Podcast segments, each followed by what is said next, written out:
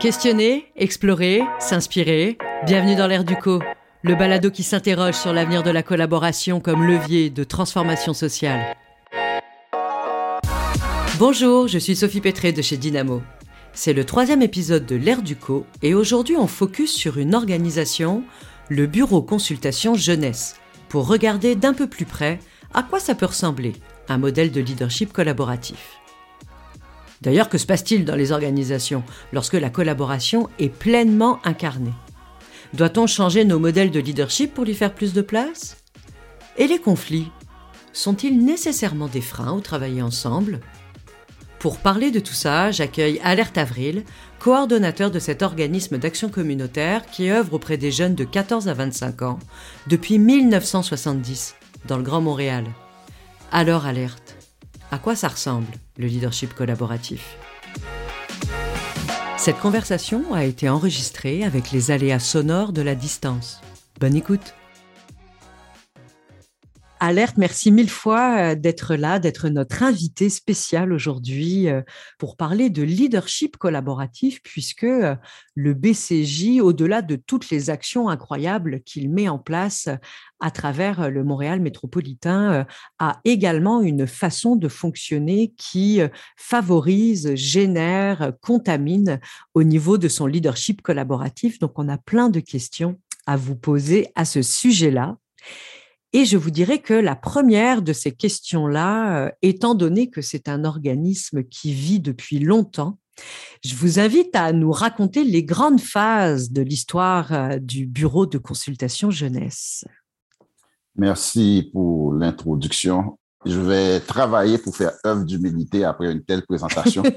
à chaque jour, on se dit au BCJ qu'on doit travailler cette partie-là. Donc, euh, après une introduction comme ça, je vais m'y mettre encore plus pour travailler notre humilité.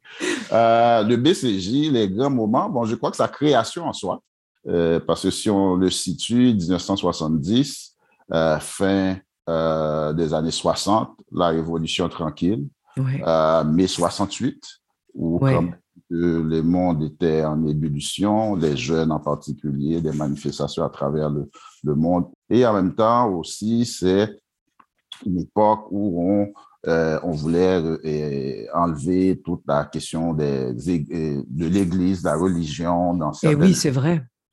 des institutions. donc, le, BCJ, on a commencé à y réfléchir dans les années fin en, 1969, où on, on, cherchait des façons pour répondre aux besoins de certains jeunes qui, qui étaient en marche de la société. Hmm. La création du BCJ, quand même, c'est c'est assez particulier. Les personnes qui étaient à l'origine du BCJ voulaient créer quelque chose, euh, non pas extraordinaire, mais qui était exceptionnel dans son sens. Qui on avait à l'époque, c'était des, euh, des gens comme, c'était des avocats, c'était des juges, c'était des gens qui étaient au niveau du gouvernement, des jeunes, des jeunes universitaires, on voulait faire la différence. Et eh oui, dès le départ, en fait. Dès le départ, on voulait être un, organisme qui voulait innover, qui voulait expérimenter. Donc, à il y a eu plein d'expérimentations au cours de ces, de ces, de ces années-là et la mise en place de différentes ressources qu'on voit de nos jours, qui sont devenues autonomes, qui sont devenues, euh, quand on parle du travail de rue, quand on parle de la clinique des jeunes, quand on parle de euh, des, enjeux au niveau de la sexualité des jeunes. Dès le départ, le BCG était un organisme qui avait déjà initié des pratiques alternatives pour rejoindre ces jeunes. Donc, c'est dans ce contexte-là que je dirais que la, la création du BCJ en soi euh, a, été euh, un événement, un moment important, quand même dans l'histoire de l'intervention aux, jeunesses. Et avec toute humilité, je dis encore, le BCJ, je, pendant cette période-là, a quand même a, marqué, a influencé euh, l'intervention jeunesse au Québec. Euh. Et donc, euh, je crois que vous me disiez, Alerte, qu'il y avait eu comme trois grandes phases, hein, c'est ça C'est ça. Bon, la première phase, comme je disais, c'était la création.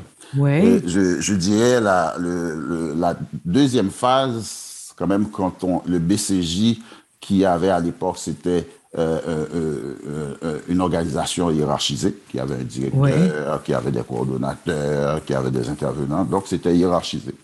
en 83, Euh, et le BCJ a décidé de changer son mode de fonctionnement. OK. Où on a décidé de choisir une gouvernance sous, sous, sous, forme de collectif, donc une gestion collective. Pourquoi c'est arrivé comme ça? Bon, il y avait un mouvement de syndicalisation à l'intérieur de l'organisation et euh, il, y a des, il, y a, il, y a, eu quand même des, des crises, des conflits à l'époque mm-hmm. au sein de l'organisation. C'est ce qui est intéressant parce que le BCJ, dans sa, depuis sa création, les crises lui ont, lui ont permis de se renouveler. Ah oui. Et dans un euh, deuxième temps, il y a eu les années fin 90 où on a décidé de, de faire une planification stratégique ou une, une redéfinition de l'organisation en, travaillant au niveau de la mission, en travaillant nos valeurs euh, et, et, en travaillant aussi avec et, en ayant des nouveaux, des nouvelles principes d'intervention.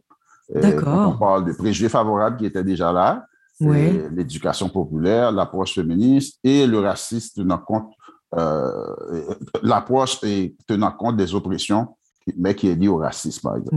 Ce qui est important de dire, c'est que ces principes d'intervention, ces valeurs, on les a définis, ce pas les travailleurs qui ont décidé et tout seuls euh, cette redéfinition-là. Les jeunes en, en ont, fait partie de ces, de ces réflexions-là. Ce sont des jeunes qui ont amené ce qu'ils vivaient dans la rue, ce qu'ils vivaient dans l'école. Et nous, notre réflexe, c'était d'écouter autrement ces enjeux-là. Un exemple, c'est ce que, comment on a travaillé cette question du racisme, c'est que il y a une collègue, un collègue au bureau qui a, qui était, qui recherchait un logement. Oui. OK. Et bon, il est, c'est un collègue qui était d'origine haïtienne, donc qui était noir. Et puis, il est arrivé au bureau et il a dit, euh, j'ai l'impression que j'ai pas eu le logement. C'est à cause de ma, ma couleur. Donc, la collègue a répondu, mon Dieu, es-tu sûr de ça? Je suis pas mhm. sûr. Euh, donc, elle a été vérifiée. Elle a appelé et euh, finalement, le logement était disponible. Donc, là, est arrivé, elle était très contente de dire, bon, le logement est libre, on va poursuivre, tout ça. Mais moi, l'autre collègue était encore plus fâché parce que il a fallu qu'elle aille vérifier pour voir si ce qu'il a dit était vrai. Ouais. Et c'est comme si, au départ, quelqu'un qui vit du racisme, au départ, on doute. Donc, la question qu'on se posait, c'est que quand les jeunes nous amènent ça, quand les jeunes nous amènent pour dire qu'ils ont vécu du racisme, est-ce que on a la même réaction? Est-ce qu'on doute? Est-ce qu'on doute? Est-ce mm-hmm. quel impact que ça a sur, ces jeunes-là? Quel impact que ça a euh, dans, et, sur, ces jeunes en question? Donc, vous voyez, c'est c'est comme ça qu'on a, on a, on arrive à travailler, on, a, on est arrivé à travailler ces principes-là. Il en est de même pour l'approche féministe. et, et on se posait la question, bon, une jeune femme qui arrivait, qui disait qu'il subissait une situation de, de violence, est-ce que euh, un homme est en mesure, un intervenant est en mesure d'intervenir, d'intervenir sur une situation comme ça? Donc, quelle posture qu'on avait? Est-ce qu'on doutait aussi? Est-ce qu'on a... Donc, on faisait en sorte de faire communiquer les différentes oppressions que les jeunes pouvaient vivre pour voir quel système il y a en arrière. Donc, vous voyez, c'est donc là, on est, vraiment dans un regard sur soi, dans une autocritique également de se poser la question de nos propres réactions, de nos propres méthodes d'intervention finalement. Tout à fait. Vraiment, à l'époque, euh, on, travaillait déjà sur, la, sur les oppressions. Et vraiment, je, je, trouve ce qui a facilité ce travail-là, c'est le fait qu'on les faisait communiquer entre elles et on pouvait leur donner un sens. Donc, ce qui va amener des, aspects de solidarité. Donc, si vous regardez bien, dans les valeurs du mhm. BCJ, hein, c'est liberté, justice sociale et solidarité. Oui. Ce qui m'amène d'ailleurs à une question alerte quand je vous entends. Déjà, est-ce que vous diriez que euh, euh, aujourd'hui, en 2022, vous êtes encore dans l'élan de ce qui s'est passé dans les, dans les années fin 90, début 2000, ou est-ce qu'il y a eu encore une nouvelle phase après ça, une nouvelle crise, comme vous le dites si bien, mmh transformatrice pour votre organisation Oui, il y a eu une nouvelle phase en 2010, et là encore, ce sont les jeunes. Oui, venus des jeunes aussi. Parce que quand même, notre réalité, il faut qu'on soit en mesure, travailler au BCJ, il faut qu'on soit en mesure de recevoir et d'écouter et de travailler sans filet. Euh, et, et, et, accepter que des jeunes puissent nous... Parce que si on dit qu'on veut faire avec les jeunes, j'ai favorable aux jeunes, il va falloir, quand les jeunes nous déposent, qu'on prend le temps non seulement d'écouter, de partager et d'enlever carrément cette notion d'expert. Euh, parce qu'il n'y a pas de, quand on est en lien avec les jeunes, il n'y a pas d'expert, c'est vraiment c'est euh, deux personnes qui parlent, bon, qui ont des expériences différentes. Et puis, bon, on, sait que, bon, en tant qu'adulte ou bien en tant qu'intervenant, qu'on a une expérience euh, plus grande et que, bon, on peut influencer, mais en même temps, ça ne veut pas dire que l'autre n'est pas égal à nous. Et donc, en 2010, je disais, euh, oui, il y a eu des moments importants parce que autant qu'en 2000, oui, on a changé nos principes d'intervention, oui, euh, on, a on a changé la mission du, BCJ. Mhm. on, a on a changé notre façon de travailler où le groupe a pris une importance énorme. Des, des, projets d'implication citoyenne ont pris une place énorme. Et on, la parole des jeunes, on s'est préoccupé que cette parole-là soit euh, dans l'espace public. Mhm, mhm. Euh, mais en 2010, il s'est passé quelque chose pendant toutes euh, à travers un, projet, entre autres, qu'on faisait, c'était un sommet des jeunes. Euh, OK. Un sommet des jeunes où euh, on a réuni à peu près 250 jeunes et c'était des jeunes qui étaient au, au cœur de cette organisation-là. D'accord. Et à la fin de ce sommet-là, les jeunes ont soulevé des questions. Et ont soulevé des questions assez euh, assez dur où ils ont confronté les travailleurs parce qu'à un certain donné, que les jeunes nous ont dit, on, a l'impression qu'on n'était pas si autant que ça dans le cœur, au cœur du projet parce que euh, et, oh, ils se sentaient pas écoutés. Euh, et là, ils nous ont confrontés à savoir où est-ce que nous sommes vraiment dans cette structure-là, où est-ce que nous sommes vraiment, où est-ce qu'on peut être écouté ou bien on, peut participer aux mhm. décisions. Et là, Grosse question quand même. Hein? Oui. Et donc là, on a entamé une réflexion stratégique. Et la réflexion stratégique nous a amené à changer un peu la structure. Donc, on a un conseil des jeunes, on a un conseil d'administration composé de cinq jeunes. Et ce qui est intéressant, c'est que s'il manque une de ces parties, mettons si les jeunes ne sont pas là, aucune décision ne peut être prise. Si les membres de la communauté n'est pas là, aucune décision ne peut être prise. D'accord, donc ça gèle les, euh, les processus de décision en fait. C'est ça. Donc, euh, ce qui est intéressant là-dedans, c'est que présentement, je peux dire, nous mhm. avons une gestion collective qui comprend euh, vraiment ces trois parties. Les jeunes, sont vraiment partie prenante de tous les, les, espaces euh, de décision, euh, les travailleurs et les membres de la communauté. Je dirais que 2010 nous a amené maintenant à une gestion collective vraiment. Le BCG que vous voyez maintenant, c'est depuis 2010. Quand même, et, ce que j'entends aussi beaucoup, c'est que les, les, les, crises ont été initiées, donc les crises dans le sens de transformations là dans, euh, ont été initiées par l'extérieur, par les, par les jeunes finalement euh, euh, que vous desserviez directement et que on sent qu'il y a une évolution, une intégration, une grande cohérence en fait, je mmh trouve quand je vous écoute dans la formule du BCJ qui est quand même assez unique dans sa façon de de fonctionner euh, euh, de façon aussi collective, horizontale et participative. Et c'est ce qui fait d'ailleurs qu'on euh, avait très envie à l'air de vous mmh parler aujourd'hui parce que, dites-moi, vous qui êtes coordonnateur au sein de cette structure-là, mmh collective, participative, comment, quel est votre rôle finalement? Quelle est votre, votre fonction en tant que coordonnateur? Vulgairement, je dirais que je suis la mayonnaise.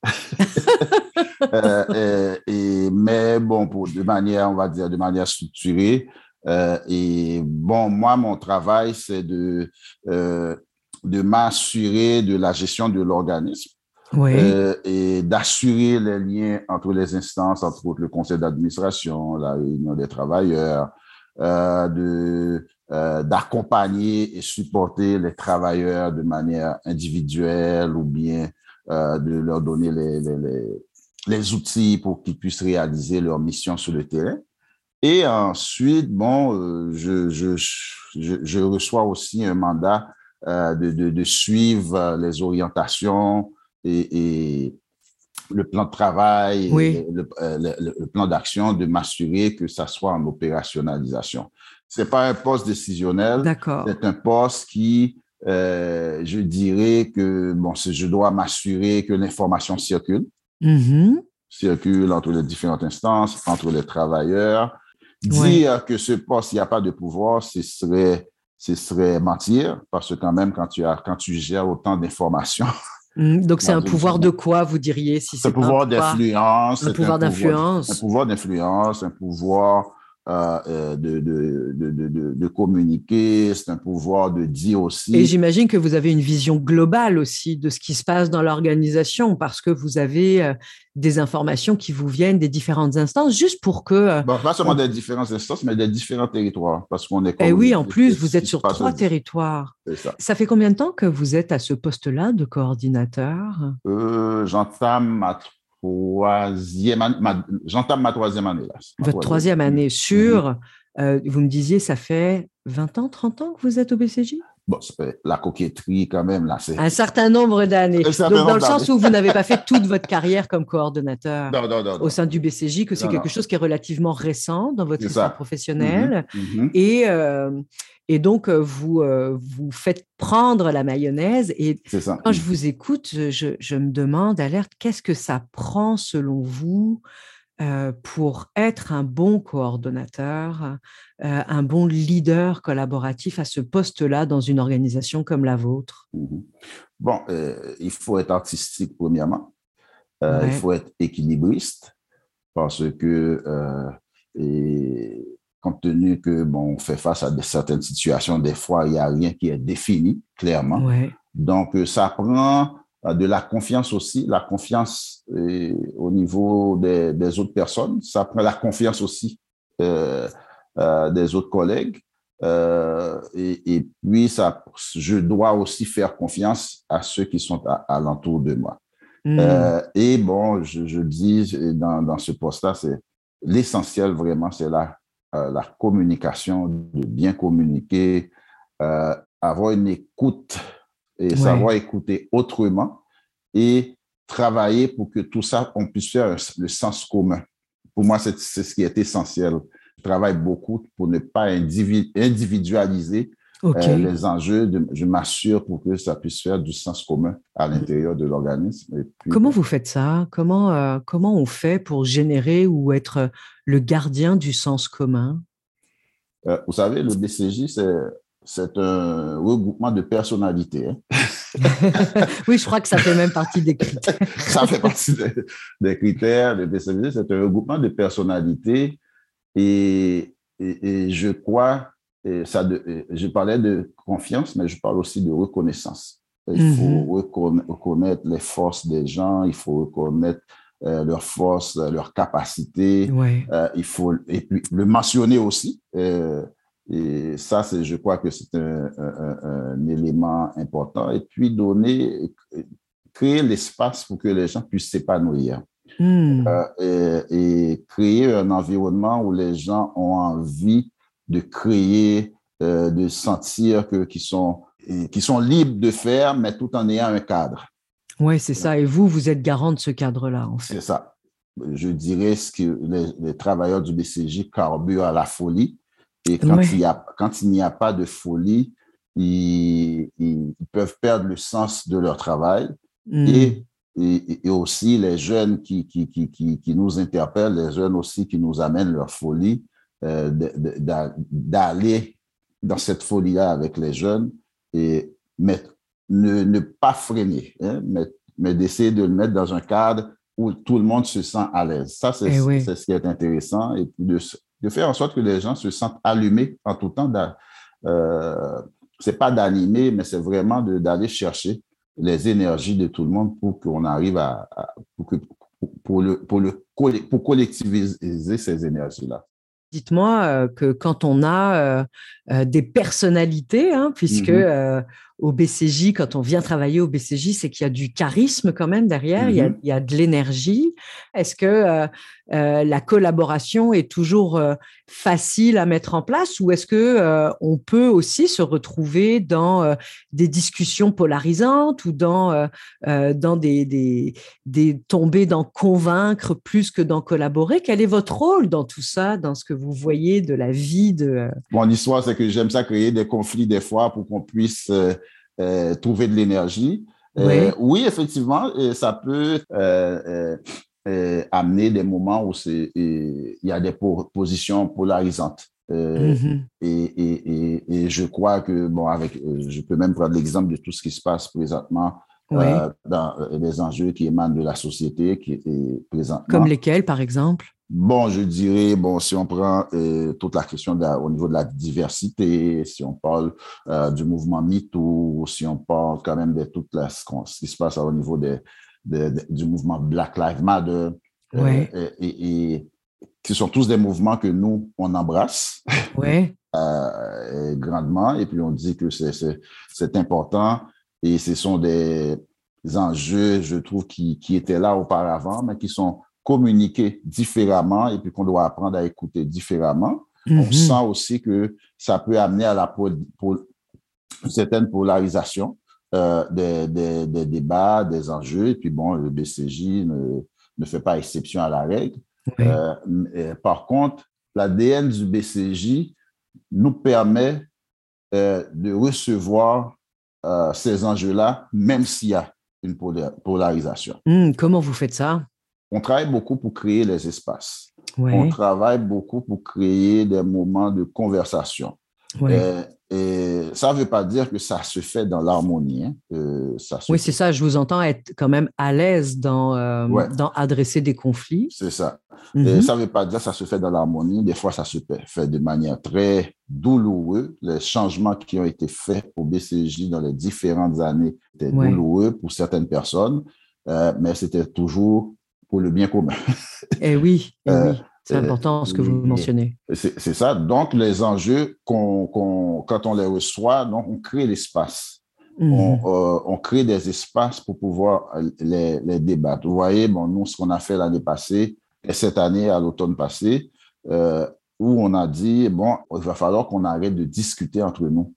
on va inviter des gens pour venir nous parler euh, de tous ces enjeux qui touchent la société présentement. D'accord, parce que vous, euh, vous, aviez le sentiment que vous en parliez juste entre vous à l'interne dans le BCJ. Entre nous, et puis euh, le fait d'en parler entre nous, ça créait aussi une certaine forme de polarisation parce que les positions étaient campées, parce qu'on partait seulement de nos propres points de vue et sans vérifier, bon, sans faire appel à ce qui se passe à l'extérieur. Donc, voilà pourquoi en septembre passé, nous avons organisé ce qu'on appelle les, journées de la convergence et solidarité.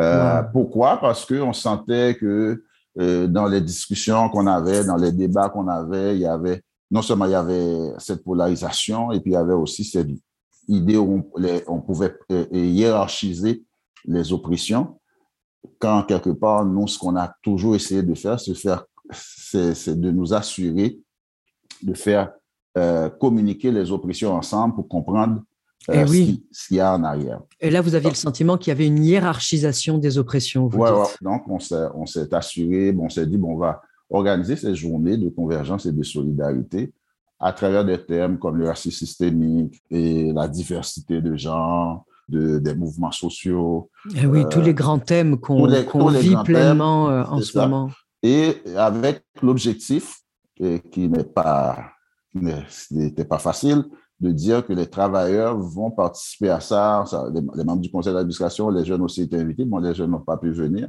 mais d'avoir une posture d'écoute. Ouais.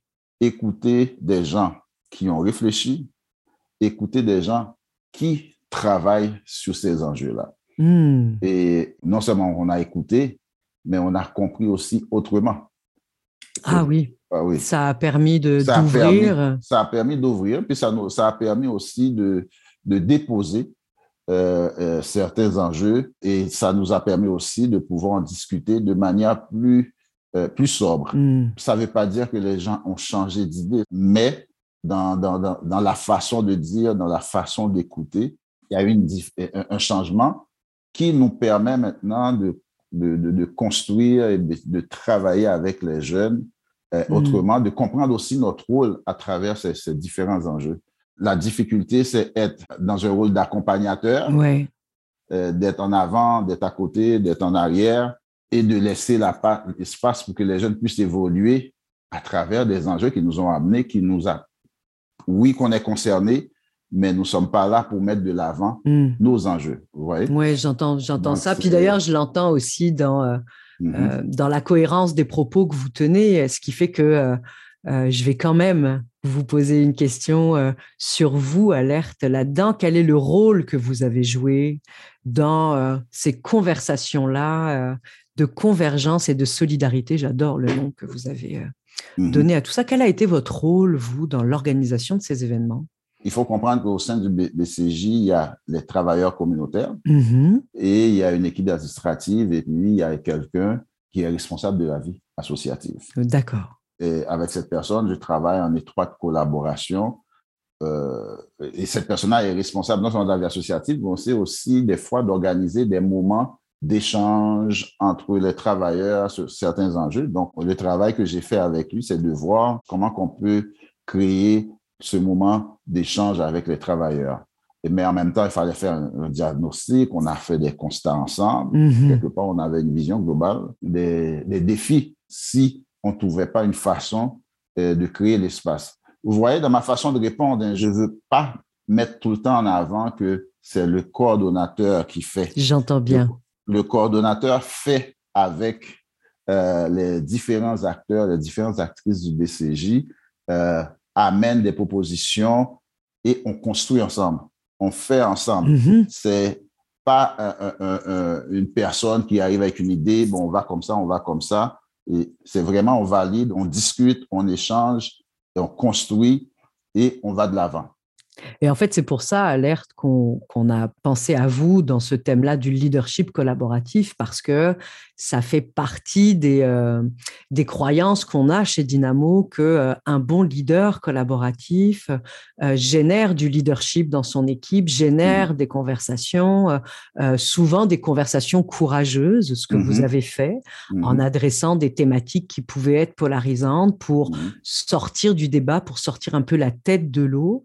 Et justement, moi, je suis ravie que vous nous donniez tous ces détails-là de comment est-ce que ça s'incarne, comment est-ce que mmh. ça se vit, ces valeurs-là euh, profondes que, euh, que vous véhiculez. Et selon vous, en quoi euh, ce type de leadership-là, soutenu, favorisé par le BCJ, à travers des échanges, à travers des discussions, à travers le temps que ça prend aussi, j'imagine, favorise selon vous un avenir plus collaboratif?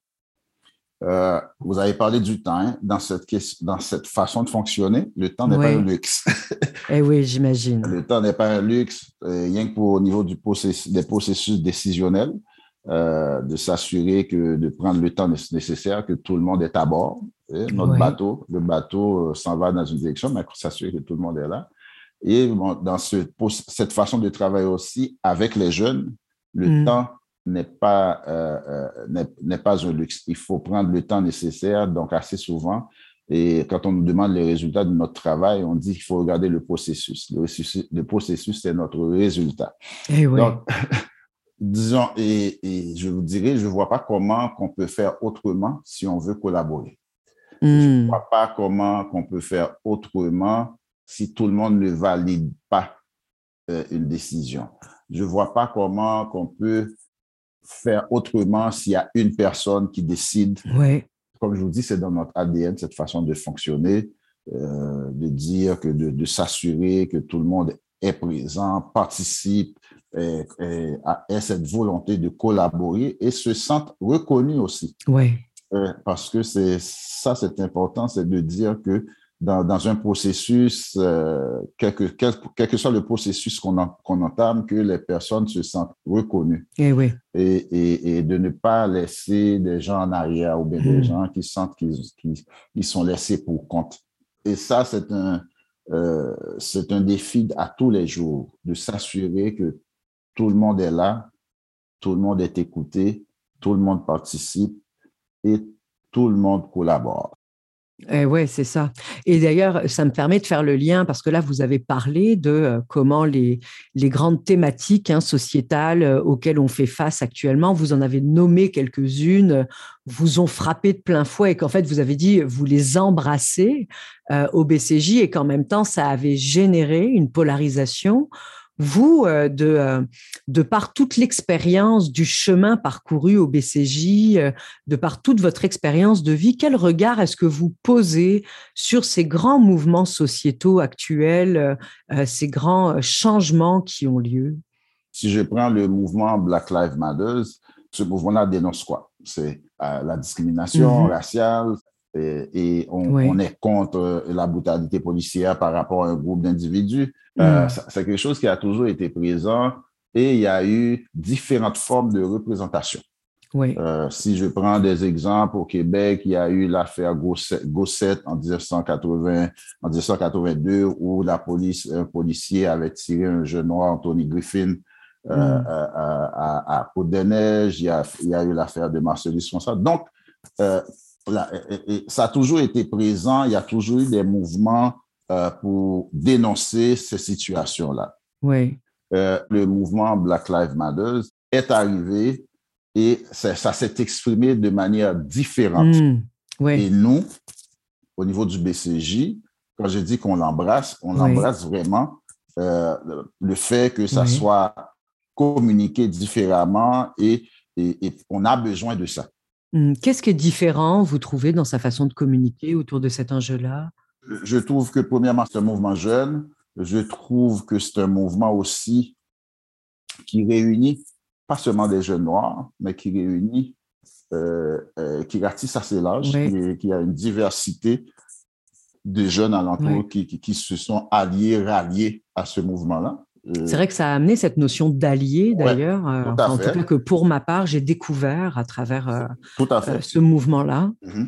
Cette notion d'allié, ils l'ont développé aussi un peu mieux que la génération précédente. Donc, euh, quand je parle de génération comme ça, c'est sûr que je vois qu'il y a euh, quelque chose d'intergénérationnel mm. euh, dans, dans, les différents mouvements. Et il y a un, petit peu de conflit de génération aussi dans la façon que ces mouvements-là sont portés et les critiques aussi que des gens qui ont, qui ont, mené des mouvements contre le racisme dans les années 80, dans les années 70. Et on sent qu'il y a des critiques par rapport au mouvement Black Lives Matter. Donc, pour moi, je le qualifie comme, comme un, euh, conflit générationnel. De même pour le mouvement MeToo, euh, je sens des réactions très vives de l'autre côté, euh, l'autre côté qui reçoit ces revendications-là. que ce soit au niveau des policiers, que ce soit au niveau des hommes, que ce soit quand on parle de diversité, quand on parle des hommes blancs ou des hommes en général, on sent que la façon que c'est exprimé, ces, ces revendications-là, ça déstabilise. Et cette déstabilisation est bonne pour la société. Et eh oui. Et selon vous, quelles sont les, justement les grandes conversations qu'on a à avoir collectivement pour générer une société plus équitable Vous qui euh, favorisez euh, en fait euh, des discussions qui n'avaient pas peur d'aller dans dans débattre dans le conflit, qui avaient ouvert des discussions comme ça au sein de votre organisation. Quelles sont, c'est ça, ces grandes conversations qu'on devrait avoir collectivement pour une société plus équitable? Ah, Je dirais, bon, je crois que la pandémie a exacerbé les inégalités. Et là encore, c'est pas, pas pour rien que bon, on a vu des mouvements comme le Black Lives Matter, MeToo, toute la question de la discrimination auprès des autochtones ressortent autant. je crois que c'est, la pandémie a fait en sorte d'exacerber mm-hmm. ces inégalités et là qui existent euh, dans la société. Et oui, il faut euh, que ces conversations-là continuent. Euh, oui, il faut les mettre dans l'espace public. Et il y a une démarche aussi euh, à, à faire reconnaître, parce que je crois qu'il y a, il y a présentement, il y a un, des problèmes, c'est de reconnaître qu'il y a d'inégalités sociales dans la société. Euh, et, et, quand on nomme ces inégalités-là, on, on, a l'impression qu'on dérange. Euh, c'est pas qu'on a l'impression qu'on dérange. Et euh, ça, je crois qu'il y, y, y, a une action à mener là pour faire reconnaître qu'il y a des, des inégalités sociales et en même temps créer des espaces. Nous, au sein du BCJ, c'est là-dessus qu'on veut travailler avec les jeunes, c'est non seulement de, de, de, de le reconnaître, d'être conscient que ça existe et de voir comment qu'on fait de l'action mm. collective par rapport à ces différentes inégalités, par rapport à ces différentes oppressions. Je crois qu'aussi, c'est l'autre partie, c'est d'éviter d'individualiser les problèmes sociaux. Hmm, comment est-ce que vous le voyez, ça, par exemple? Euh, Est-ce que c'est une tendance qu'on aurait? Euh, Oui, bon, ça, je crois que c'est des.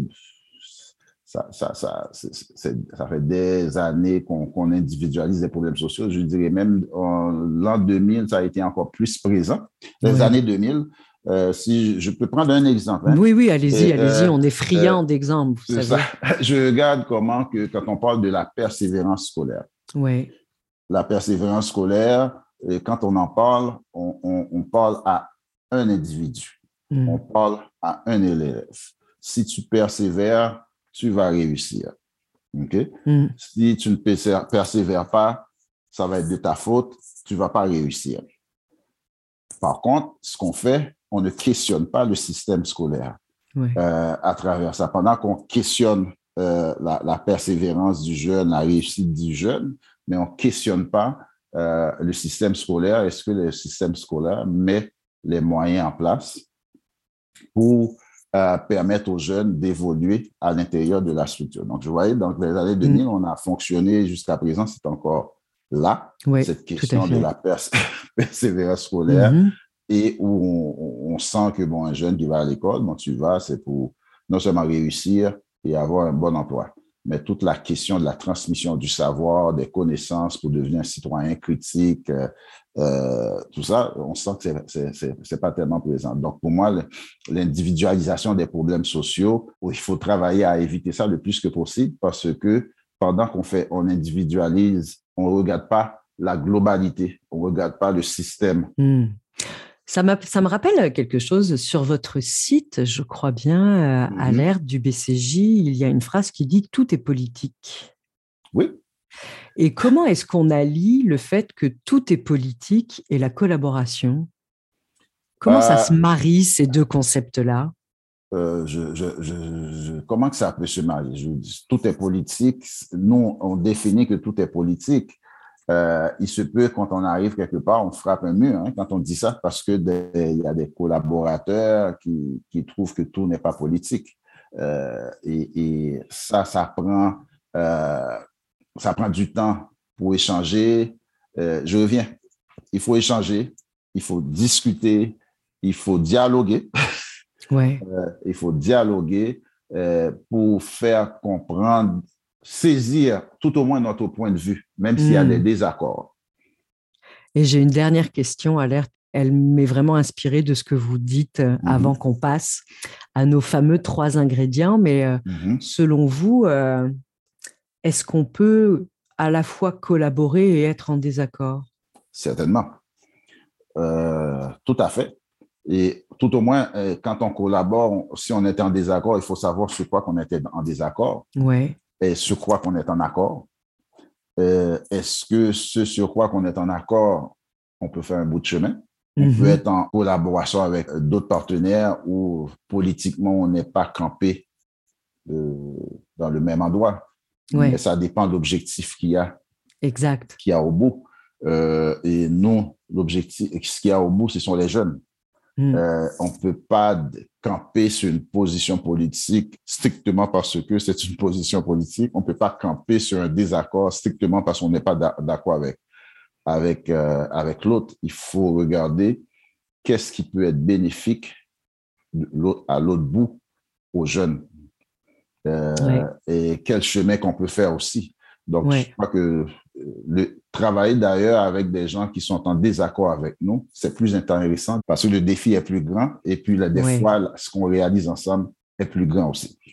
Ce que j'aime beaucoup, Alerte, quand je vous écoute, c'est que je trouve que vous amenez euh, un aspect punché euh, à la notion de collaboration qui peut parfois être euh, assimilé à tort à l'idée d'un consensus et que en fait non on peut aussi, à travers tous vos exemples, euh, on voit très bien qu'on peut être dans une collaboration sans pour autant euh, être en adhésion avec l'intégralité de nos collaborateurs ou de nos partenaires, et que quand on se fixe sur une vision collective de bien commun, mot que vous avez beaucoup employé, bah là on trouve des zones de collaboration et en même temps on apprend à respecter euh, et à dealer avec les, zones de désaccord. Je vous remercie beaucoup de cette nuance. Oui, dites-moi. Je voulais quand même mentionner. Quand il y a consensus quelque part, il y a quelqu'un qui les pose. Ouais. Euh, c'est rare quand il y a consensus, c'est un consensus effectif. Et nous, on aime ça travailler avec, les divergences aussi. Des fois, il nous arrive d'avoir des consensus, mais euh, en tout cas, moi, je, mm-hmm. je, n'aime pas trop le consensus parce que quand il y a consensus quelque part, c'est imposé, euh, soit par un individu ou un groupe d'intérêt. Donc, qu'est-ce qu'on préférerait plutôt En fait, on se dirait, tiens, pour l'avenir, plutôt que sortons du consensus et allons plutôt vers quoi, selon vous? Ben, Sortons du consensus, parce que je crois qu'un consensus ne nous amène pas à la diversité, hmm. parfois. Euh, moi, je crois quand il y a, quand on sort avec une entente euh, euh, qui n'est pas parfaite ou bien qui, qui au moins il y a une certaine diversité, il y a différentes façons de faire. Euh, des fois, je trouve que euh, euh, le consensus, il y a un mode d'emploi. Il n'y a pas des modes d'emploi. Et moi, c'est quelque chose qui, qui me fait peur des fois d'être dans un milieu où on doit travailler en consensus tout le temps. et j'aime bien quand on est déséquilibré un peu. Oui, c'est ça que j'entends. Il faut qu'on soit un peu déséquilibré, il faut qu'on soit euh, le consensus, ça amène le confort. Je crois qu'il ne faut pas être trop confortable des fois. Dans, le travail qu'on fait, euh, on ne peut pas être trop confortable. Il faut qu'on mm. soit tout le temps, euh, qu'on nous déstabilise un peu parce qu'on travaille sans filet. Hein. Et eh oui, c'est ça. Avec les jeunes, la façon qu'on travaille, on travaille sans filet, on a un cadre, mais on est partie prenante de la démarche. quand on est avec un groupe de jeunes qui viennent de différents horizons, on ne peut pas travailler en consensus, il faut faire et eh Donc, il faut, j'imagine, il faut trouver une certaine aisance dans les turbulences. Ouais. Et, euh, et, comment on fait pour euh, rester euh, quand même ancré dans son déséquilibre? Bon, on est ancré dans, son, dans le déséquilibre au BCJ parce qu'on adhère à quelque chose qui est sa mission, qui, qui, sont les valeurs du BCJ, qui sont les principes d'intervention. Euh, c'est notre socle. Eh euh, si euh, on, ne croit plus à ça, on, a, on, est, on n'est plus là. Et donc, le reste, qu'on vacille un peu, mais on sait qu'on peut se référer à notre socle. Hmm. Et d'ailleurs, je vais faire du pouce sur vos valeurs, puisque dans vos valeurs, il y a notamment la justice sociale. Et on a une petite tradition dans nos podcasts. Vous savez, chez, chez Dynamo, on aime ça, les, les petits rituels, qui est de poser une, dernière question à nos invités autour de trois ingrédients.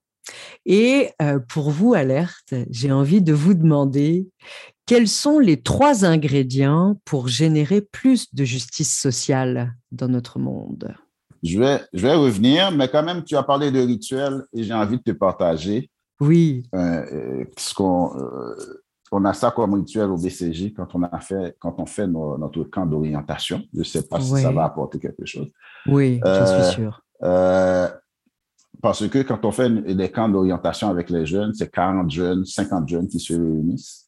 Et, et, qui sont de différents projets et tout. Donc là, ils se rencontrent cette fin de semaine-là pour partager, discuter, échanger entre eux des, des, projets, des enjeux qui émanent de ces projets-là et en même temps aussi, ils participent à, donner des orientations. Ce qu'on leur dit pendant cette fin de semaine-là et qu'ils arrivent, l'objectif, c'est de vivre les trois valeurs du BCJ, mhm. même quand on mange. Même quand on mange. Oui. Euh, et, ça, c'est la contribution euh, haïtienne, euh, compte tenu que la soupe Joumon fait partie du patrimoine de l'UNESCO. Donc, euh, la soupe joumou, c'est quelque chose qui était interdit aux esclaves. Et quand les Haïtiens ont pris leur indépendance, la première chose qu'ils ont fait, c'était de faire cette soupe et de le manger. OK? Donc, le 1er janvier, tous les Haïtiens mangent la soupe. Mais dans cette soupe, cette soupe reflète les trois valeurs du BCJ. Pourquoi? Parce que la révolution haïtienne n'a pas été faite par des Noirs seulement. Il y a eu des hmm. Français, il y a eu des Polonais, il y a eu des Juifs et puis il y a eu des Africains. Et qui, ils, étaient contre quoi? Contre l'oppression, contre l'esclavage. Donc, pour arriver à faire cette révolution, c'était pourquoi? C'était pour la liberté. Et pour le faire, comment il fallait le faire? C'était, il fallait quand même avoir une solidarité. OK? Donc, il fallait avoir de la solidarité pour atteindre quoi? La justice sociale. Donc, à chaque camp depuis quelques années, on mange la soupe. Cette soupe-là, et on a l'histoire à travers ça. Donc, pour vous parler de rituel, vous voyez, et c'est une façon de faire intégrer les trois valeurs du BCJ aux jeunes, pour le comprendre quand ils discutent, qu'ils doivent se poser la question pendant que je discute avec toi, que ces trois valeurs-là sont là. Donc, pour revenir à la question, les ingrédients. Les ingrédients, euh, ben, je crois que j'en ai nommé un tout à l'heure, c'était vraiment, euh, il faut reconnaître. Si on reconnaît, on va pouvoir partager ensemble. Donc, reconnaître ce qui est là. C'est ça. Donc, on va pouvoir partager. Donc, quand on partage, ça va nous permettre de, se conscientiser. Oui. Une conscientisation collective.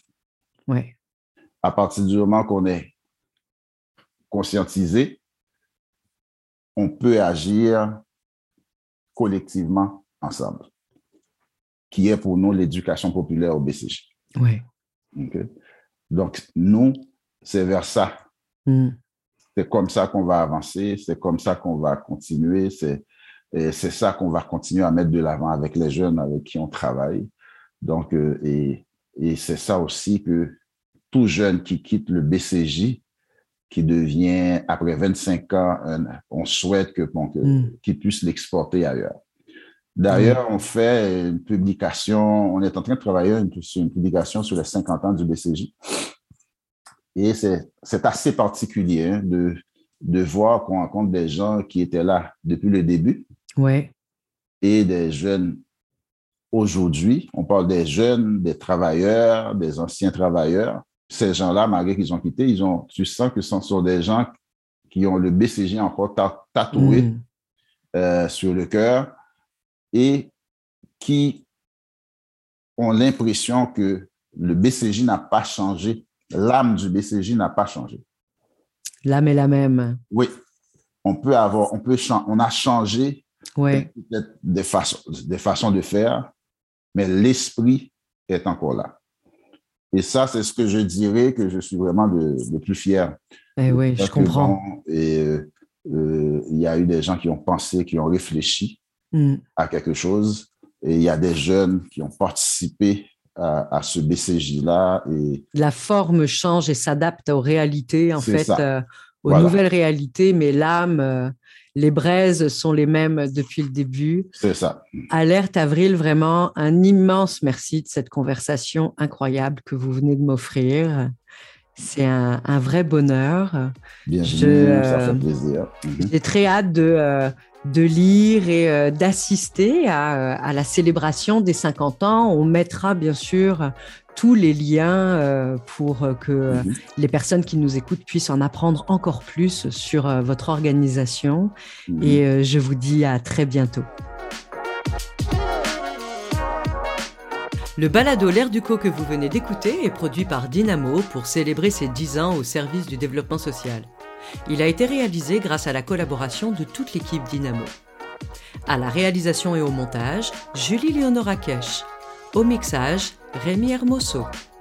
Vous pouvez retrouver les autres épisodes sur notre site internet, nos réseaux et toutes les applications. Pour nous suivre, abonnez-vous à notre balado et à notre infolettre sur www.dynamocollectivo.com. À bientôt!